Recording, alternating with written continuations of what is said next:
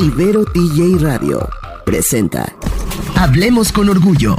Programa de contenido LGBTTIQ, enfocado en miembros de la comunidad, su pasado como universitarios, su presente como profesionistas y su futuro.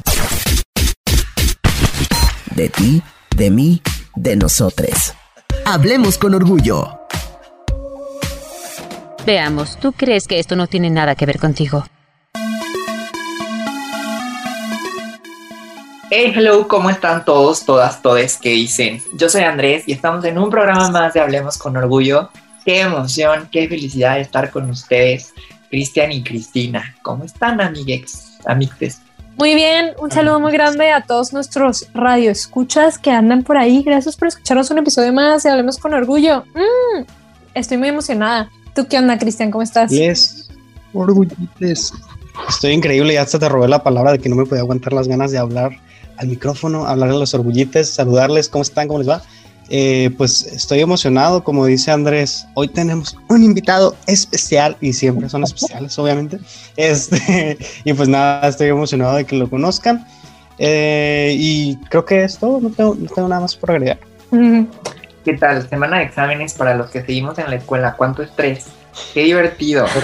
Vemos. Qué Me encantaría tener semana de exámenes y estar estresada por eso y no por la vida de adulto. No mientas, no mientas. La verdad que sí, la verdad que sí.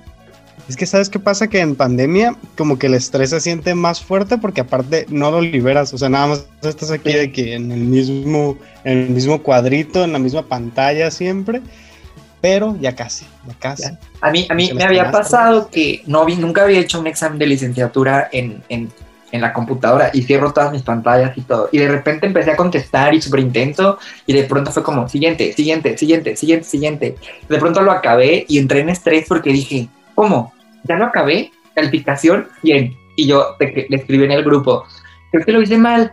Fue como, no, tranquilo, ya lo resolviste. O sea, como que los nuevos estreses de la tecnología están, están bien raros, ¿no? Oye, y como que todo el mundo está utilizando la misma plataforma para los exámenes, ¿no? Porque he visto todos los tweets acá de que eh, si contestas con un acento mal o algo así, ya la, la plataforma te dice como, no, está mal la respuesta. Y es como, dude, literalmente puse profesión sin acento y ya me la pusiste mal, ¿no? O sea, No sé eso. Fíjate que no lo había pensado, qué estrés. te voy a etiquetar en el tweet porque está muy divertido. Jalo, jalo, jalo. Pues, ¿qué les parece si pasamos a la, a la entrevista con nuestro invitado del día de hoy? El orgullo de la semana. Este es el Orgullo de la Semana.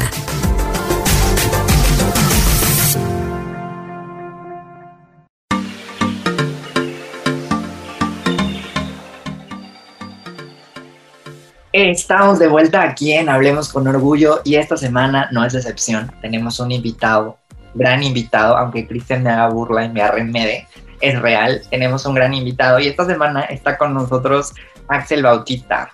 Axel es sociólogo y consejero de temas de VIH. Habla sobre educación sexual y, participa en una organización que se llama Inspira Cambio AC en la Ciudad de México. Tuvo un programa de radio y usualmente tuitea cosas como sobre el racismo, sobre activismo LGBT, sobre el VIH, justicia social y la salud sexual. Y pues bienvenido Axel, ¿cómo estás? Hola, ¿cómo están a todo el equipo de Hablemos con Orgullo de, de Tijuana, de la Tijuana? Muchísimas gracias por haber invitado. Qué felicidad. Muchas gracias Qué por felicidad. aceptar nuestra invitación. Se nos olvidó mencionar en la intro que es el Día Internacional de la Cero Discriminación. Dato curioso. que no importa mucho, pero nada más para mencionarlo. Esta semana se conmemora. Y ya, es toda mi, es toda mi intervención por ahora. El, el profe Cristian haciendo acto de presencia. Claro que sí. Me encanta que seas maestro de cere- ceremonia siempre, Cristian. Datos curiosos. Aquí yo me la paso viendo páginas, datos curiosos. Ah, videos de YouTube, en TikTok ahí de que datos curiosos. No, no es cierto. No, pero si es un dato, si es un dato importante, nada más como ahí que quede en el aire y ya podemos pasar a conocer más a Axel. Axel, para empezar, ¿cómo estás? Ah, no es cierto, así. no. ¿De qué se trata la asociación con la que colaboras últimamente? ¿Cómo, ¿Qué son los grandes, las pro- grandes problemáticas sociales a las que quieren um, atacar o cómo funciona la asociación? Hola, pues bueno, yo, yo estoy ahorita colaborando, de hecho ahorita estoy aquí en una de las oficinas del trabajo que la organización se llama Inspira Cambio, Inspira Cambio AC de Asociación Civil y es una eh, organización aquí en Ciudad de México que eh, se encarga, trabaja principalmente con temas de salud sexual, ¿no? Y está enfocada principalmente en población LGBT, pero también, bueno, ofrecemos nuestros servicios a población, eh, a, la población en general, ¿no? Pero pues sí nos encanta resaltar que, nos dirigimos específicamente a hombres gays, hombres y mujeres bisexuales, mujeres lesbianas, personas trans, asexuales, toda la población LGBT, porque pues muchas veces nos encontramos con servicios de salud que no tienen como ese enfoque de diversidad ni de género. Y la verdad es que cuando llega muchísima gente aquí a hacerse pruebas de VIH, porque hacemos pruebas de VIH, sífilis, hepatitis B, hepatitis C, clamidia, tenemos servicio médico, tenemos un servicio de salud mental, pues así cambia muchísimo cuando se hace desde este enfoque de cero discriminación y como de toler más de que tolerancia, como de inclusión, ¿no? O sea, la gente que llega y dice, es que no es lo mismo hacerme una prueba de VIH en la clínica pública porque me tienen con unos estigmas y prejuicios, o incluso en clínicas privadas, a venir con ustedes donde entienden lo que estamos pasando, nos abordan de otra manera, ¿no? Pues básicamente eso es lo que hace la, asociación, pero también hacemos, por ejemplo, incidencia política, tenemos trabajo social en temas de incidencia social, por ejemplo, hemos trabajado mucho con trabajadoras sexuales que, están aquí en unas cuadras de donde, estamos nosotros. Nosotros estamos en la colonia San Rafael, no sé si conozcan Ciudad de México, pero bueno, aquí en la San Rafael y al lado está la tabacalera, es, un, es una zona en el centro donde hay muchísimo trabajo sexual y población que vive en calle. Entonces tratamos de hacer acciones que puedan tener impacto con esas poblaciones también. Wow, es una chambota, ¿no? O sea, porque al final de cuentas hay un estigma grandísimo y si bien nosotros vivimos en nuestro privilegio de educación al respecto, hay un tema de de no tema en el caso de las personas que tienen menos privilegio, menos acceso a la educación. Entonces ahí es donde se tiene que, incidir muchísimo, ¿no? Totalmente. Y aparte, eh, lo que, o sea, fíjate que, que nos yo soy consejero aquí en Inspira, ¿no? O sea, yo hago pruebas de detección y, doy, consejería, doy consejería en temas de VIH y otras ITS. Eso es, bueno, eso es una de las que hago, cosas que hago, pero es una de las principales. Y yo lo que he observado y lo que hemos observado nuestro, los otros, las otras dos personas que también son consejeras, un chico y una chica, es que hay muchísima desinformación sobre VIH, pero también sobre salud sexual en general. Ni siquiera, o sea, no nos quedemos en el VIH, hablemos, por ejemplo, de otras ITS, del autocuidado, de cuándo hacerte la prueba, cuándo hacerte la prueba. Y lo curioso es que mucha gente que viene con nosotros a veces es gente con licenciatura, por ejemplo, ¿no? Entonces, digamos que aunque sí, a veces el acceso a la información ayuda muchísimo, en general creo que la desinformación es lo que más prevalece, no importa el estrato social ni, la, ni como el nivel socioeconómico. Eh, sin embargo, bueno, desde nuestra perspectiva en Inspira sí queremos acercarnos sobre todo a esas poblaciones que ni siquiera tienen el acceso a estos privilegios educativos, ¿no? Entonces, porque imagínense, si así está la población que tiene eh, mayor acceso a la educación, hay muchísimo más desinformación en la población que no tiene ni siquiera este tipo de acceso eh, o de estos privilegios, ¿no? Temas de desinformación son los con los que más te encuentras, Axel, por cierto. O sea, ¿cuál es el, el tema como que dirías que se encuentra no solo, eh, que, que te encuentras que vienen personas de licenciatura, que también es como, órale, o sea, estas personas no saben a pesar de tener una licenciatura, por así decirlo. Eh, o pues saben algo erróneo. Por ejemplo, eh, yo creo que en temas de VIH, que es uno de los temas más fuertes de la organización que hemos trabajado, eh, hay muchísimos mitos en torno a cómo se transmite el VIH. ¿no? Mucha gente cree que por ciertas situaciones que, no sé, habrá, eh, tuve, hice sexo oral a una persona que vive con VIH, ¿no? O nos dimos un faje intenso. O, por ejemplo, muchos chicos heterosexuales llegan a contratar trabajo sexual y piensan que por el simple hecho de contratar trabajo sexual ya se están exponiendo al VIH, ¿no? Cuando en realidad no tiene que ver con, la, con el trabajo sexual, tiene que ver con el que no uses condón, por ejemplo, ¿no? Entonces hay como muchísima información y yo creo que otro, yo creo que más que desinformación, pues yo lo que veo es la constante es un miedo, o sea, siempre hay un miedo a explorarse, a saber sobre su, a, tener cuidado sobre su salud sexual. O sea, hay gente que tiene 32 años o más de 30 años y es la primera vez que viene a hacerse una prueba y es la primera vez que, que, que como que tienen, o sea, que, que, se acercan a poder hacerse una prueba, a cuidarse, a preguntar qué es una cosa, a preguntar qué es otra cosa. Y uno dice, oh my God, o sea, 30 años de tu vida y nunca tuviste como esa preocupación, o más que preocupación quizás, no te atreviste nunca a darte ese paso porque te daba miedo, ¿no? O sea, porque decías, es que no, no sé, me va a dar miedo, ¿qué van a decir? ¿Me van a juzgar? Pues yo creo que eso es la constante, el miedo y eh, que hay muchísimos mitos en torno a la salud sexual. Pues te voy a detener ahí porque sin lugar a dudas estoy seguro de que tenemos 300 mil preguntas ligadas a lo que nos estás diciendo, pero es momento de la canción del invitado. ¿Qué canción nos vas a compartir, Axel?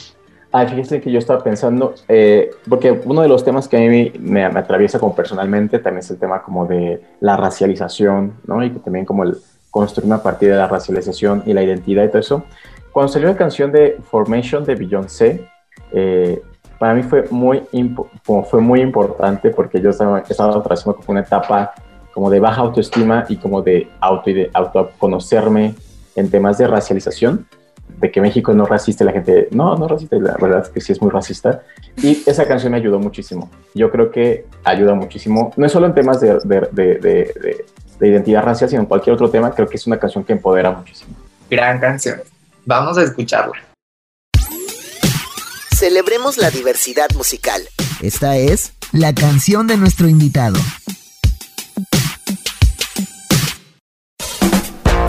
Estás con Andrés Robinson, Cristina Ayala y Cristian Telles, el crew de Hablemos con Orgullo. Sigue escuchándoles.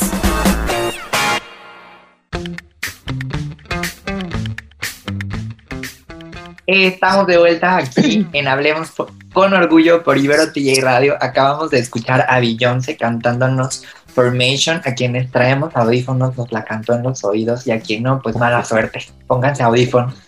Seguimos aquí con Axel que nos está platicando de la importancia de tener una responsabilidad al momento de tener una vida sexual activa. Y es todo un tema porque grandes poderes, grandes responsabilidades. Por ahí teníamos esta sección el año pasado, la temporada pasada, y justo va de eso. Entonces, no sé si tengan alguna pregunta, porque yo tengo un chorro y no quiero acaparar el micrófono. Bueno, nada más agregar como yo, en mi caso personal, hace un mes me hice mi primera prueba de VIH. Este, después de sí meses, o yo creo que más bien años, de tener la espinita de hacerla porque es necesario, pero por otro lado tener el miedo al estigma y al, bueno, pues no sé si quiero saber si es positivo o no, ¿sabes? Entonces es muy, muy, muy importante, ¿verdad? Sí, es muy importante. No sé, es, es, es un proceso que se tiene que llevar y me parece muy acertado lo que decía Axel, como yo fui a una clínica privada y el trato estuvo bien, pero como que dentro de lo que cabe, primero fui a una que no voy a decir el nombre, pero me hicieron una cara horrible y luego yo iba también como otro tipo de pruebas y se sacaron con la de que no, es que esas pruebas tienen que ser en otro laboratorio, aquí nada más te puedes hacer como la de VIH por sangre, ¿no?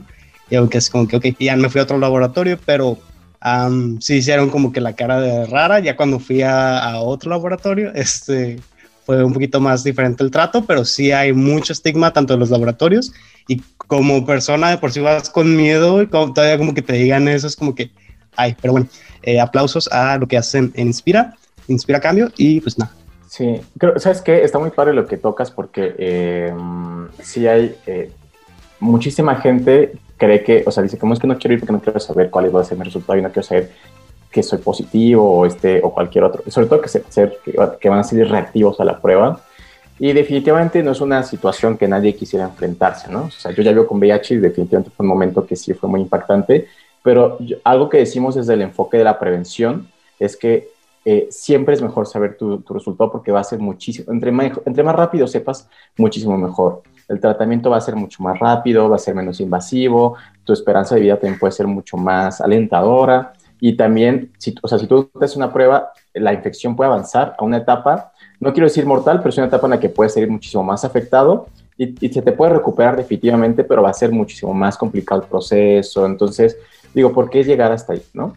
Eh, entonces, siempre que lo ideal es siempre hacernos las pruebas y desde la primera vez que te la haces, yo siempre, porque luego llegan chicos como de, no sé cuántos años tengan ustedes, no sé tengan 20, 21 años, este, 22, pero luego llegan... Poquitos eh, más, poquitos más. Ok, llegan chicos entre los 20 y los 25 años y siempre digo, mira, la verdad es que felicidades porque tienes que hacer tu prueba por primera vez y yo creo que de aquí en adelante hazte el hábito, porque se trata de hacernos un hábito, de venir mínimo, mínimo una vez al año, dos veces al año es ideal, ¿no? Cada seis meses. Y nada, o sea, como rutina, ¿sabes? Como de, ay, me tocan mis pruebas. Y ya, te las haces. ¿Sabes? Que justo a mí yo tenía un, tenía un novio cuando vivía en la Ciudad de México que estudiaba odontología y en su universidad les pedían exámenes porque trabajaban con sangre y con personas y justo lo que estaban haciendo era incentivándoles a la importancia de la responsabilidad y los hábitos en cuanto a su salud. La primera vez que me dijo yo habré tenido 20, 20 años, 21 años, yo estaba así de, ¿cómo? ¿Por qué te vas a hacer unos exámenes? ¿Qué te pasa? ¿Sabes? O sea, yo tenía unos monstruos en la cabeza gigante. Me dijo, acompáñame, vamos a hacernos la prueba juntos. No, ¿qué te pasa? ¿De qué estás hablando? Yo no me acuesto con cualquiera. O sea, yo desde el prejuicio terrible. ¿Qué te pasa? No, no, no, qué, qué vergüenza, qué oso. Eso no va, va, eso no va conmigo, yo no estoy de acuerdo y tal.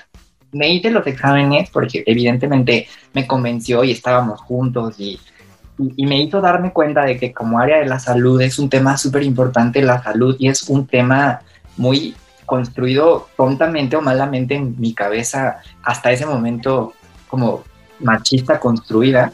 Me hice el examen y a partir de ahí me lo he hecho muchas veces. Hace, en el 2019 fue, fue la primera vez que fui a un Pride en San Diego y ahí te cobran 20 dólares por la entrada y te hacen el test gratis. Lo que te cobran es el test.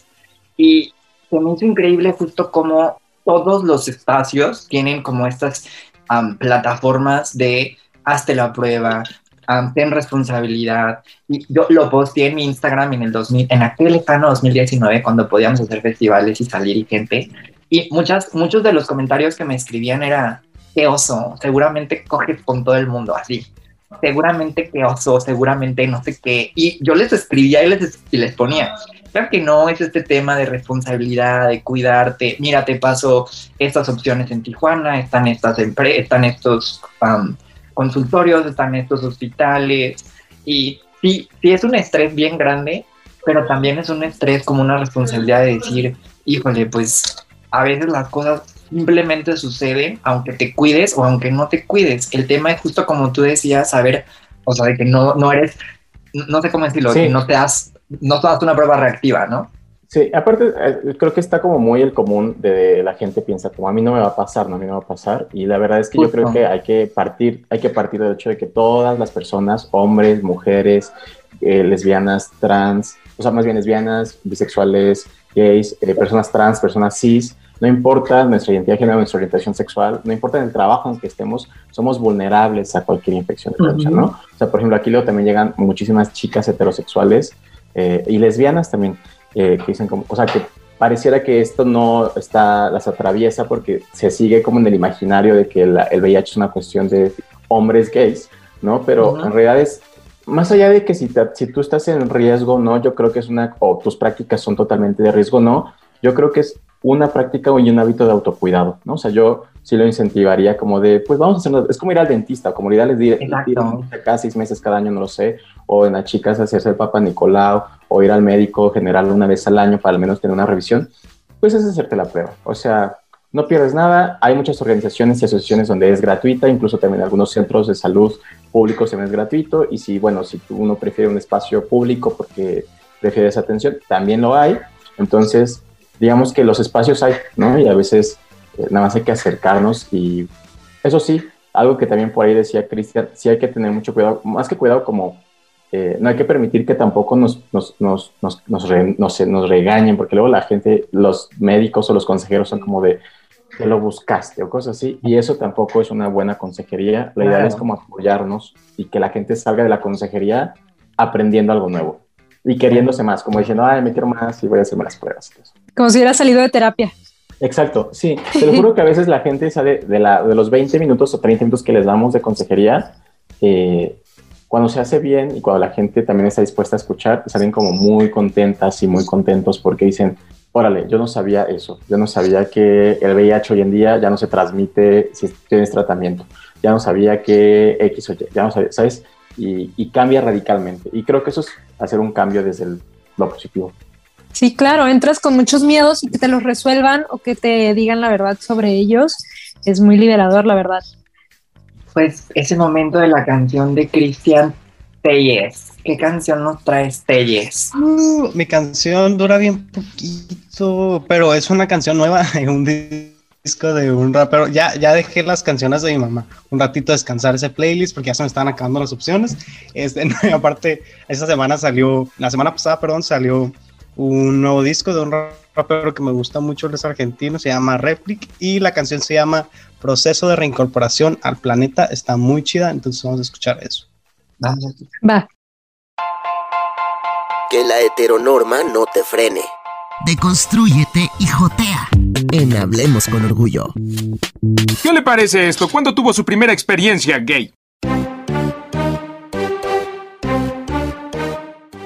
Estamos de vuelta aquí en Hablemos con Orgullo y acaban de escuchar una canción nueva de Proceso de Reincorporación al Planeta, qué nombre tan largo. Y seguimos aquí con Axel que nos está literalmente deconstruyendo y haciéndonos saber temas nuevas, temas nuevos de algo que pues no es tan nuevo, ¿no? Entonces, nos platicabas tú en tu experiencia, como, ¿cómo, es correcto decir como persona reactiva positiva como persona con VIH? ¿Cómo, cuál, es lo correcto, Axel? Ok, bueno, pues cuando alguien eh, sale, o sea, cuando alguien va a un laboratorio o a alguna asociación a hacerse una prueba rápida eh, y sale, digamos, positivo, se dice reactivo, ¿no? O sea, alguien salió reactivo a la prueba de VIH, ¿no? Ya, digamos que la forma en la que uno se refiere a una persona que vive con VIH pues eh, digamos que la manera correcta o lo políticamente correcto, pero también la forma en la que no se estigmatiza, ni se revictimiza, ni se culpa, ni se... todo esto, ¿no? Es a decir una persona que vive con VIH, ¿no? O sea, persona que vive con VIH. También se puede decir persona con VIH, no hay ningún problema. Sin embargo, eh, digamos que se dice que vive con VIH porque pues una persona sigue viviendo y con el VIH, o sea, no es como que toda tu vida, el VIH no te define, sino es como una parte de ahí de tu, de, tu existencia. Eh, persona con VIH se puede decir, lo que sí está como bastante, mm, digamos que no se, no se recomienda que se diga porque puede estigmatizar mucho, es bueno, vámonos desde lo más horrible, pues es decir, sidoso o sidosa, ¿no? Eso es como lo más horrible porque aparte implica que uno no entienda la diferencia entre SIDA y VIH. La segunda... son completamente diferentes tienen que ver, pero son completamente diferentes, ¿no? O sea, la otra es decir, mm, persona portadora de VIH, digamos que se trata de no decir portador o portadora porque puede crear el estigma de que tú estás cargando o portando algo malo, o sea, como si fueras una bomba o que estoy portando una bomba, una arma y con eso te voy a matar. O sea, como todo este estigma que implica que estás portando algo que pone en riesgo y amenaza a los demás, pues se trata de no usar eso. Entonces, lo ideal es decir una persona que vive con VIH eh, y ya, ¿no? Es lo, ideal. De la misma manera que nosotros nos tenemos que referir a las personas que viven con diabetes, así como persona que vive con diabetes, y no decirles diabéticos, ni que se autonominen como con diabetes y ese tipo de cosas, si lo tuviéramos que relacionar. Oye, Axel, este, leí, bueno, nos escribiste que hiciste un seminario, un colectivo de reflexión sobre vivir con VIH. ¿Qué, ¿Qué, es más o menos lo que, lo que platicaron en este seminario? ¿Qué, ¿A qué conclusiones llegan que han vivido todos y todas las personas que viven con VIH en este seminario? Pues mira, eso fue un seminario muy bonito que se hizo en el marco del 1 de diciembre del año pasado, eh, que fue el, el 1 de diciembre es el Día Mundial de la Lucha contra el SIDA. Eh, y fue muy bonito porque lo hicimos en el trabajo, eh, bueno, se Inspira, invitamos a otras activistas y activistas y activistas de México y de América Latina para, que viven con VIH para hablar sobre VIH, diferentes temas de VIH. Y la invitación estuvo abierta a todo público, pero pues la mayoría de los que asistieron fueron personas que viven con VIH o que tienen alguna relación cercana con el virus, no ya sea porque su hermano, su amigo, su familia, lo que su novio, lo que sea. Este, fue, fueron cinco sesiones donde hablamos desde un enfoque social y político sobre la experiencia del, de vivir con el virus, del SIDA, de todo esto. Y lo, creo que lo más padre de ahí fue eh, como encontrar que la experiencia de, vivir con VIH va más allá de lo médico, de lo clínico, sino también es una experiencia que se vive día a día desde lo social, ¿no? O sea, que implica una forma de vida, tiene una forma de enfrentar la sociedad, de enfrentar los prejuicios, eh, que transforma el lenguaje, como lo que acabamos de ver de cómo se tiene que, cómo nos, tenemos que referir a personas con VIH. Así se, si hay una transformación radical del lenguaje, ¿no? Este, algo que es muy importante, y en esto sí quiero tener mucho cuidado para que no se malinterprete, algo que, que le enfocábamos mucho, le dábamos mucho peso en el seminario, era hablar de SIDA. Eh, entonces la gente podría decir como, ay, ¿por qué SIDA? No sé qué, si ¿no? Entonces, bueno, nosotros hablamos mucho de SIDA porque, primero que nada, queríamos como eh, reivindicar la palabra el SIDA, ¿no? Porque, bueno, primer, en primer lugar, hoy en día sigue muriendo gente de SIDA, ¿no? Sea, gente que por diferentes deficiencias en el sistema de salud, porque se detectaron muy tarde, por, por X o por Y, mueren de SIDA todo, eh, cada año, ¿no? Entonces decíamos, bueno, no hay que invisibilizar a las personas que también viven con VIH, pero que sí llegaron a una etapa donde ya no las pudieron rescatar y están muriendo de SIDA. Y dos, porque así como cuando uno dice, sí, soy maricón, y, o bueno, o soy gay, y o soy, este, ¿no? O sea, como de empoderarte, también decíamos, bueno, pues sí, tenemos SIDA, pero SIDA es de un enfoque político, ¿no? Como decir, esto implica soy yo, y así soy yo, y me voy a levantar, y entonces, pero digo, eso fue una experiencia colectiva en el seminario, o sea, como que fue muy reflexionada, y la discutimos, y hubo opiniones de todo, de todo punto. Pero a mí lo que me gustó y rescato de eso es como eh,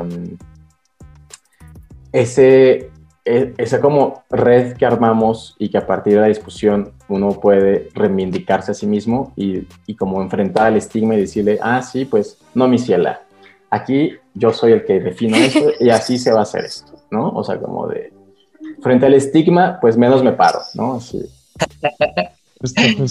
Wow. Qué Oye, nos estás dando como recomendaciones de empoderamiento y justo vamos a pasar a nuestra sección de recomendaciones de la semana para que sigamos hablando ya de esto, pero un poquito más estructurado, ¿va? Gay recomendación de la semana.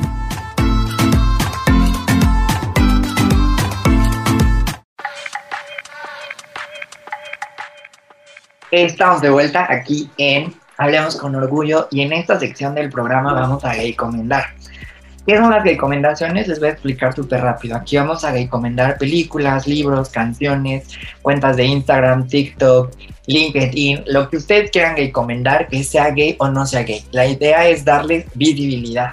Entonces, el orden es por lo regular siempre empiezo yo, después va Cristina, luego va Cristian y al final nuestro invitado para que él sepa más o menos qué onda y le demos tiempo para pensar. Entonces yo esta semana les quiero recomendar el programa de las audiciones de la Mar Draga que van a suceder el 9 de marzo. Entonces tienen que comprar sus boleticos en boletia.com. Creo que cuestan como 99 pesitos. Y voy a convencer aquí a producción a ver si les podemos regalar algunos boletos, un boleto o algo así para que se lo ganen y nos sigan y empecemos con dinámicas de radio, como si muy de verdad y así. Entonces, pues nada. y voten por Palmira, perdón. Ah, sí, obvio, voten por nuestra Palmira. Y. Sí. Nada, eso. La más draga, el 9 de marzo por boletia.com compran los boletos. Cristina, ¿qué nos quieres recomendar? Esta semana, bueno, recientemente pasó un evento muy triste que fue la separación de Daft Punk. Igual no se me hace tan triste porque ya no están haciendo tanta música, entonces es como, ¿eh? Y me sirvió para, para volver a escucharlos porque el mame estaba al 100. Entonces quiero recomendarles todos los videos de su disco Discovery, o bueno, más bien la película que se llama Interstellar 555, este, que está en YouTube, que básicamente es una recopilación de todos utilizan todo su disco ese para, para hacer como una película animada tipo japonés, franco-japonesa más bien. Este, y está muy padre, muy interesante y yo lloro en ciertas partes, entonces si son amantes de Daft Punk o tal vez no y no conocen esa película porque es muy vieja, o película o videos de música, porque cada canción es un video que se une para hacer una película, eh, les recomiendo que la vean. Y eso es. ¿Cristian? ¿En dónde podemos encontrarla? Perdón, ¿dónde la viste tú? En YouTube. En YouTube, como básicamente son videos de, de, sus, de sus canciones, las puedes encontrar o junta o separada en YouTube. Ok, perfectísimo. Pues mi recomendación va de la mano a, yo espero que no se la vaya a robar a, Axel y que sea puesto más creativo. Porque, pero creo que es importante, sigue recomendar de verdad, mínimo, como dijo él, cada año lo, yo creo que lo que siempre se recomienda son dos veces al año, o sea, cada seis meses, hacer su prueba de VIH aquí en Tijuana. Hay una asociación llamada COCUD que también lanza convocatorias para la realización de pruebas gratuitas. Están en la calle Revolución, me parece que es en la primera. Y esta, no les puedo decir que todo el tiempo, pero por lo menos cuando a mí me, me tocaba pasar por ahí, sí estaba de que siempre como un spot. Ahorita por coronavirus y demás, no sé si estén. Y cuando yo me fui a hacer la prueba, no quise ir ahí porque por lo mismo de que desconocía la situación. Pero también está Cocut para que también lo sigan y les puedan preguntar o lo que sea. Y si no, pues vayan a un laboratorio público o privado, lo que sea, y vayan a hacerse su prueba cada seis meses, por favor. Esa es mi recomendación de. Chamba para nuestro becario, adelante con las redes sociales de Cocut aquí. Axel, ¿qué nos quieres recomendar tú? Eh, bueno, no sé si les puedo recomendar dos cosas. Por favor, es tu programa. Ah. Sí. Gracias. Eh, la primera es una cuenta de Instagram de una chica que sigo, eh, que habla sobre salud sexual y placer, sobre todo en mujeres, es femenina. Entonces, a mí la verdad me ha ayudado muchísimo porque cuando doy consejería, a veces leo cosas que ella escribe y, consejería de mujeres sobre todo, entonces como que me ayuda mucho como a entender esta otra perspectiva. La cuenta es Paulina-Ardilla, Paulina con Y, como Paulina Y-Ardilla. Entonces es muy buena la cuenta. Aparte la chica es diseñadora como de dibujos, entonces todo lo sube como muy gráfico y muy, muy bonito y aprendes muchísimo. Y en segundo lugar, yo creo que, bueno, no sé si yo creo que ya la han eh, recomendado aquí, pero la serie de Pose. Eh, es la más recomendada de la historia de la historia. Entonces, adelante con tu recomendación, porque cada uno de los invitados le da una perspectiva diferente. Entonces, ¿qué le quieres sumar tú a esta gran recomendación? Ah, bueno, entonces, eh, ok, bueno, sigamos con Pose. Ya me iba a decir, entonces recomiendo el documental de Britney Spears también, pero, pero el, de, el de Framing Britney, que es muy bueno, la verdad, veanlo y es todo una, está muy, muy cabrón. Pobre Britney pero eh, The Post creo que es una... Eh, la serie que es muy... O sea, que aparte que es una historia, o sea, nos permite entender parte de la historia LGBT en Estados Unidos que de alguna manera también ha impactado en el resto de América Latina, sobre todo con el Vogue, con la lucha trans y la lucha también racializada, ¿no? Creo que eso está padrísimo porque también le da este enfoque de cómo se hizo desde las personas latinas y negras en, en, Nueva York. Eh, la segunda temporada creo que resalta o enfoca mucho también cómo fue la experiencia desde esta escena eh, en la pandemia de VIH y de SIDA, ¿no? Entonces se habla un poco del activismo, se habla un poco también de cómo muchos de ellos salían adelante y cómo resignificaron la experiencia de vivir con SIDA, porque muchos de ellos ahí sí vivían con SIDA en los años 90, ¿no? Entonces, Zapata, me parece que es una muy bonita serie y aparte el Vogue está padrísimo. Lo es, lo es, lo es. Y justo como dices, estamos hablando de los 90 y yo esta semana les traigo a Gloria Trevi con una canción de 1991 que se llama Agárrate, que justo dentro de sus letras ella utilizaba la palabra SIDA. Entonces, es muy interesante porque ella lo ponía sobre la mesa, no sé si correcto o incorrecto, pero lo tenía en sus letras y eso lo hacía tema de conversación. Entonces, esta semana yo voy a poner esta canción de Agárrate de Gloria Trevi. Hablemos con orgullo. Escúchalo todos los jueves a las 8 de la noche por Ibero TJ Radio.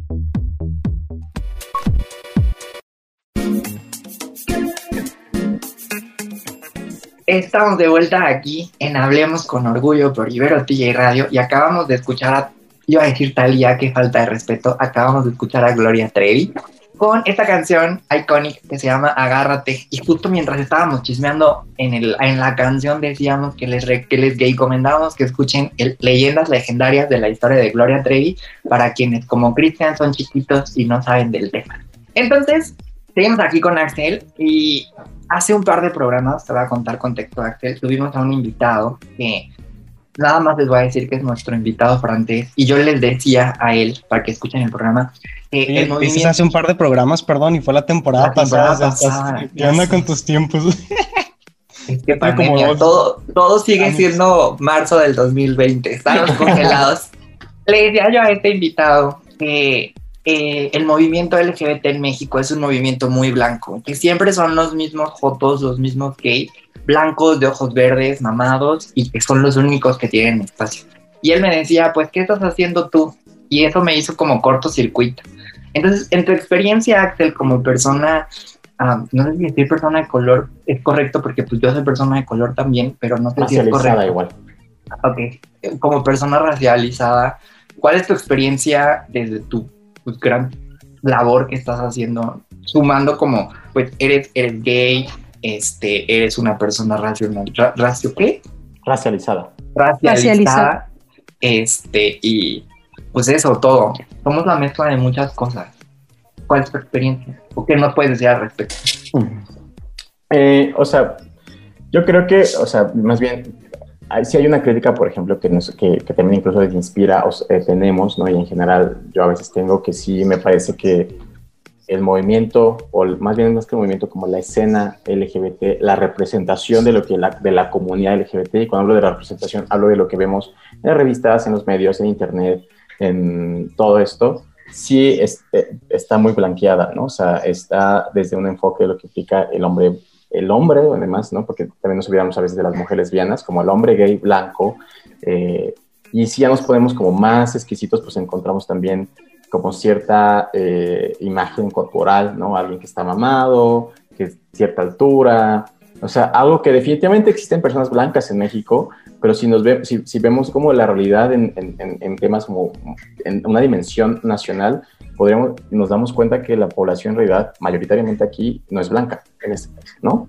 Este, entonces, digamos que estamos, se está proyectando una imagen de lo que implica eh, ser un hombre gay en, en este país que muy pocas veces se adecua a lo que es la realidad, la, la realidad concreta de las personas que están, de las personas LGBT, de los hombres y las mujeres LGBT en la sociedad mexicana, ¿no? Entonces, eh, aparte también que se vende un estilo de vida muy diferente al que quizás las poblaciones tienen, o sea, se vende en la Ciudad de México, supongo en Tijuana ser muy parecido como este hombre gay que puede tener cierto poder adquisitivo, que puede vestirse de cierta manera con ciertas marcas, que puede tener ciertas formas de vida, que puede vivir en ciertas zonas, que puede ir a ciertas fiestas, este, porque cumple con ciertos estereotipos incluso de belleza. Entonces nos olvidamos que existe una dimensión muchísimo más grande de lo que implica ser eh, persona LGBT, ¿no? Yo diría incluso, por ejemplo, que eh, yo sí haría una distinción, pero esto sí es una cuestión más política, ¿no? Que, se, que a veces se hace desde ciertas teorías, desde la teoría queer, podríamos decir, pero una teoría queer muy mexicana, que um, hacer esta distinción entre lo que implica ser un, una persona gay, un hombre gay y un hombre marica, por ejemplo, o un joto, como se podría decir, ¿no? O sea, el hombre gay ese ya implica incluso un estilo de vida, ¿no? Que implica Ujú. eh, vestirte de ciertas maneras, actuar de cierta manera, incluso ser como medio masculino, pero al mismo tiempo femenino, pero es como muy masculino, no sé qué, la, la, la. Y el, el marica no, el, el joto es ese hombre afeminado que quizás no entra en los estándares de belleza, que quizás es moreno, que eh, por un lado, y también tenemos al chacal incluso, ¿no? Que quizás es este hombre masculino, pero racializado, moreno, de clase, que se le asocia con clases bajas, clases trabajadoras, y que esas poblaciones no necesariamente entran como en lo que implica ser gay. De hecho, está esta idea que también está muy viva en las personas heterosexuales, pero en, en la población LGBT, en los maricas, es como, es como de niño bonito blanco para presentarlo como mi novio, pero el chacal como para tener sexo, ¿no? Entonces está esa distinción que por un lado a ciertas poblaciones se les ve como el salvaje, o sea, incluso animalesco, ¿no? Como se le asocia con lo, lo Fuerte, salvaje, lo sí. animalesco, y al otro se le asocia como la, con lo civilizado, con lo bonito, con lo agradable, con lo que se presenta. Entonces, no es que quiera como yo polarizar porque luego hay como esta idea de decir como no, no, pero entonces también los blancos nos discriminan y es como no, no es que haya una discriminación inversa, no existe ese racismo inverso, más bien es pues dimensionar y mencionar lo que está pasando en esta realidad, ¿no? Que toda esta gente está siendo excluida.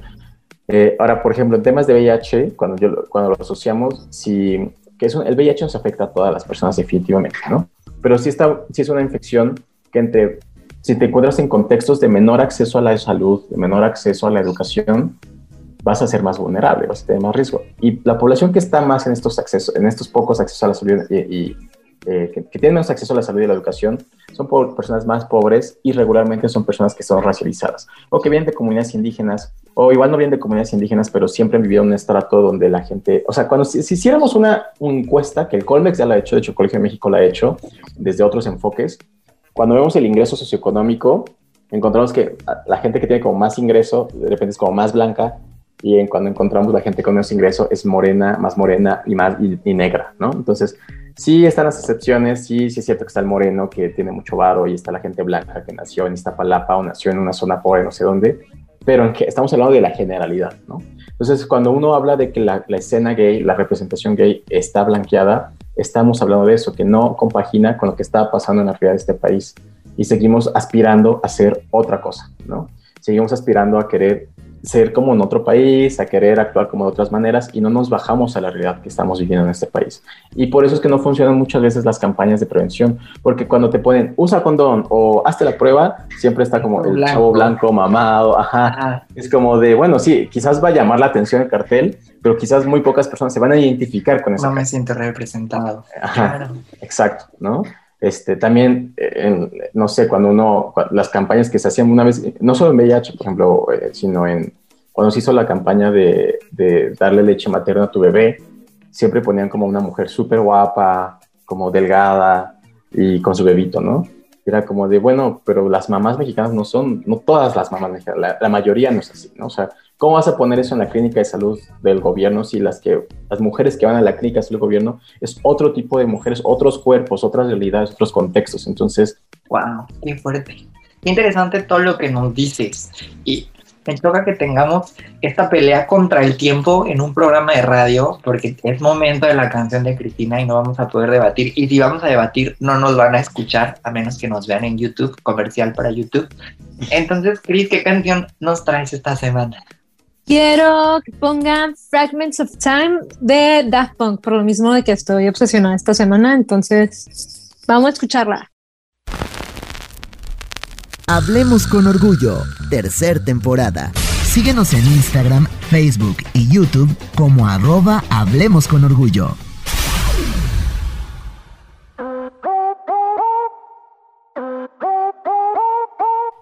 Estamos de vuelta aquí en Hablemos con Orgullo. Seguimos con Axel y no quiero decirles la magia que es mientras suceden las canciones, el chismecito aquí entre nosotros. Entonces acabamos de escuchar a Daft Punk, gran canción. Les vamos a extrañar muchísimo, pero pues bueno, nos dejaron mucha magia. Cristina tiene hacia una observación para Axel y creo que es un buen momento para que nos comparta esta observación, Cristina, y que Axel nos nutra con esta información jugosita y rica. Más que nada me, llamaba mucho la atención porque Axel nos decía que era una persona racializada, este, perdón, se me fue la palabra, racializada, marica, cisgénero. Entonces fue como muy interesante para mí que, no se denominara como gay, sino como marica y como racializado. Entonces me gustaría como que, profundizáramos otra vez en eso, eh, el, cómo se escogen las palabras, así como para referirte a una persona que vive con SIDA persona que vive con SIDA, también las palabras racializada y marica se me hizo muy interesante, que marica ya nos explicaste específicamente por qué, pero racializada también sería interesante que nos explicaras el por qué o para qué más bien. Sí, pues mira, yo creo que eh, en, un país donde todavía sigue habiendo mucha discriminación por temas de color de piel, por el tono de piel, por incluso el fenotipo que uno tiene, ¿no? Por, eh, que eso es racismo definitivamente y un país que sigue negando la existencia del racismo, creo que es importante hablar y reivindicarse desde esos posicionamientos también, incluso dentro de las comunidades que, somos discriminadas. O sea, estoy hablando de incluso dentro de la comunidad LGBT, es importante reivindicar estas otras realidades que se viven como hombre gay, como hombre marica, como hombre, como mujer lesbiana, como mujer bisexual, hombre bisexual. No siempre es la misma experiencia, ¿no? Entonces, una persona racializada es aquella que por su tono de piel o por su fenotipo, o sea, por la forma del rostro, este, o incluso por su acento, pero sobre todo tiene que ver sobre todo con fenotipo, color de piel, se le asocia con cierta raza. Y ya sabemos que las razas no existen, o sea, la raza es un invento social. La palabra existe, pero las razas biológicamente no existen. Entonces, digamos que eh, puedes, ya sea que tú seas una persona indígena, ¿no? Que vengas de una comunidad indígena y que tú te identificas como indígena, la gente te va a racializar, o puede que seas una persona que no viene de una comunidad indígena, como por ejemplo es mi caso, yo no vengo de una comunidad indígena, vengo, pues siempre, mi, lengua materna ha sido español, mis abuelos no hablan una lengua indígena, vengo de un pueblo que no es un pueblo originario o una nación originaria, pero por la forma, por la forma de mi rostro, el color de piel, eh, la gente me asocia directamente como una persona indígena. No está, el problema no es que te asocien con una persona indígena, el problema es como las consecuencias sociales que vienen a partir de ello, ¿no? O sea, como porque te ves así, porque tienes este tono de piel, porque este es la, entonces eres menos, eres inferior, o se te va a tratar de menos. Que no es que te lo digan, sino es como que lo hacen, ¿sabes? Como de... Eh, entonces, la racialización es esa, esa forma en la que eh, clasificas a la gente a partir de su tono de piel, de su color de piel, de su, em, de su fenotipo y de la forma en la que habla incluso, ¿no? Entonces, esa es la racialización. Entonces, Ah. sí. Aquí, Clases aquí de hay sociología con Axel.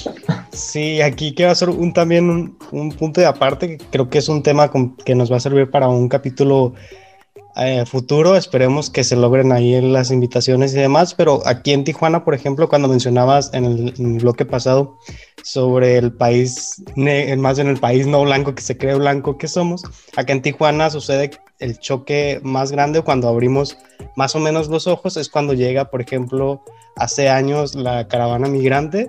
Primero, bueno, primero con, con la migración haitiana que hubo muy fuerte ya hace cinco años, poquito menos, y luego la caravana centroamericana también. Entonces, en esos dos procesos como de migración, nos damos cuenta de que sí somos un país, bueno, por lo menos específicamente la ciudad de Tijuana es una ciudad extremadamente racista, es extremadamente racista y sucede también, hay ciertos albergues como Casa Arcoíris, como Jardín de las Mariposas aquí en Tijuana, que se preocuparon por la población migrante LGBT más y las tienen como en el albergue refugiadas, pero hubo incluso un video en donde personas, creo que eran hondureñas específicamente, no eran bien recibidas en Tijuana por ser gays, por ser maricas y por ser migrantes.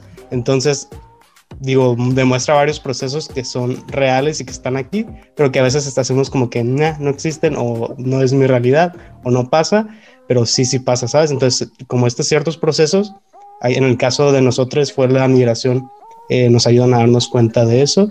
Y en tu caso, qué bueno que te dediques precisamente a levantar la voz y a decir, es que sí hay un tema de raciali- re- racialización dentro de la de comunidad. racismo. Sí, nada más como para concluir, como por ejemplo, piensen, ¿no? En dos personas que quizás, o dos personas de la comunidad que tengan como el mismo estatus socioeconómico posiblemente, o tengan los mismos niveles educativos, que una persona sea morena y la otra persona sea blanca, ¿a quién asociarían directamente con alguien que tiene que ver con chacal, ¿no? Y a quién no. O sea, ya cuando uno empieza a hacer esa asociación, entonces esa es la racialización.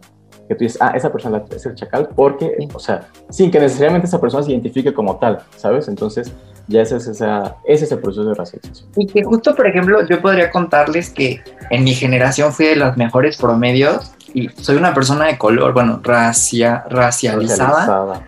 que, que cuando eligen hacer fotos o así, siempre elegían a mis compañeras guapas, blancas, siempre. Y yo soy mejor promedio, ¿sabes? Entonces, desde ahí ya empezamos con este tipo de temas. Porque justo es lo que quieren vender, la experiencia, pues está hablando mal de mi escuela, jiji, la experiencia universitaria. experiencia con la gente blanca. blanca Ajá, de exacto. poder adquisitivo. Y pues yo no tengo beca, entonces, a ver, ¿no? Y mis compañeras sí, por ejemplo. Dejándolo ahí. Entonces, vamos a pasar al siguiente espacio antes de que estoy sudando frío. Cualquier cosa suceda. Nos van a tumbar el evento ahorita. No, no es cierto. Claro que no. Hablemos con orgullo. Presente en Spotify, YouTube e Instagram. Suscríbete, comenta y activa la campanita.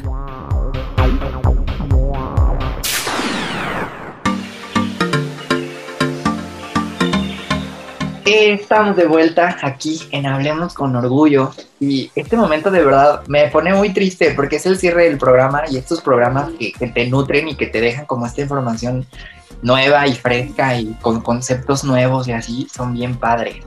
Entonces, primero que todo, muchísimas gracias Axel por aceptar nuestra invitación, es lo más. Cristian, Cristina, algo que le quieran decir a Axel antes de cerrar el programa. Nada, estoy muy contenta de haber aprendido palabras nuevas como racialización, racializado, perdón. y la diferencia entre marica y joto y gay. Entonces, muchas gracias por esas explicaciones. Claro, yo igual felicitarte por el trabajo que haces, muchas gracias por aceptar la invitación. De verdad es como tomar una clase, o sea, yo que he sido comunicación como que hay términos que ya comprendo, pero es como tomar una clase sintetizada en la voz de este hombre tan Mm. experimentado. Entonces, muchas gracias por acompañarnos, muchas gracias por compartir todo eso que sabes y dónde te puedes seguir como que la racita ahí para que sepan más cosas de, de ti. Ah, pues bueno, primero que nada, pues muchas gracias a, a- a las tres, a los tres por haber invitado, ¿no? Este, que bueno que pues, sí es un programa donde tenemos que hablar con orgullo y pues yo soy una persona que es orgullosamente VIH positiva. Eh, y bueno, todos que quieran seguirme, pues en todas mis redes, bueno, en Instagram y en Twitter estoy como arroba Axel R. Bautista. Sí, Axel R. Bautista y pues cualquier cosa por allá. denle follow. Pues muchísimas gracias, Axel. Y esto ya se terminó. Yo soy Andrés. Yo soy Cristina. Yo soy Cristian. Y nuestro invitado es Axel. Y nos escuchamos la siguiente semana. ¿Cuándo? Hablemos con orgullo. Eso. Muchas gracias.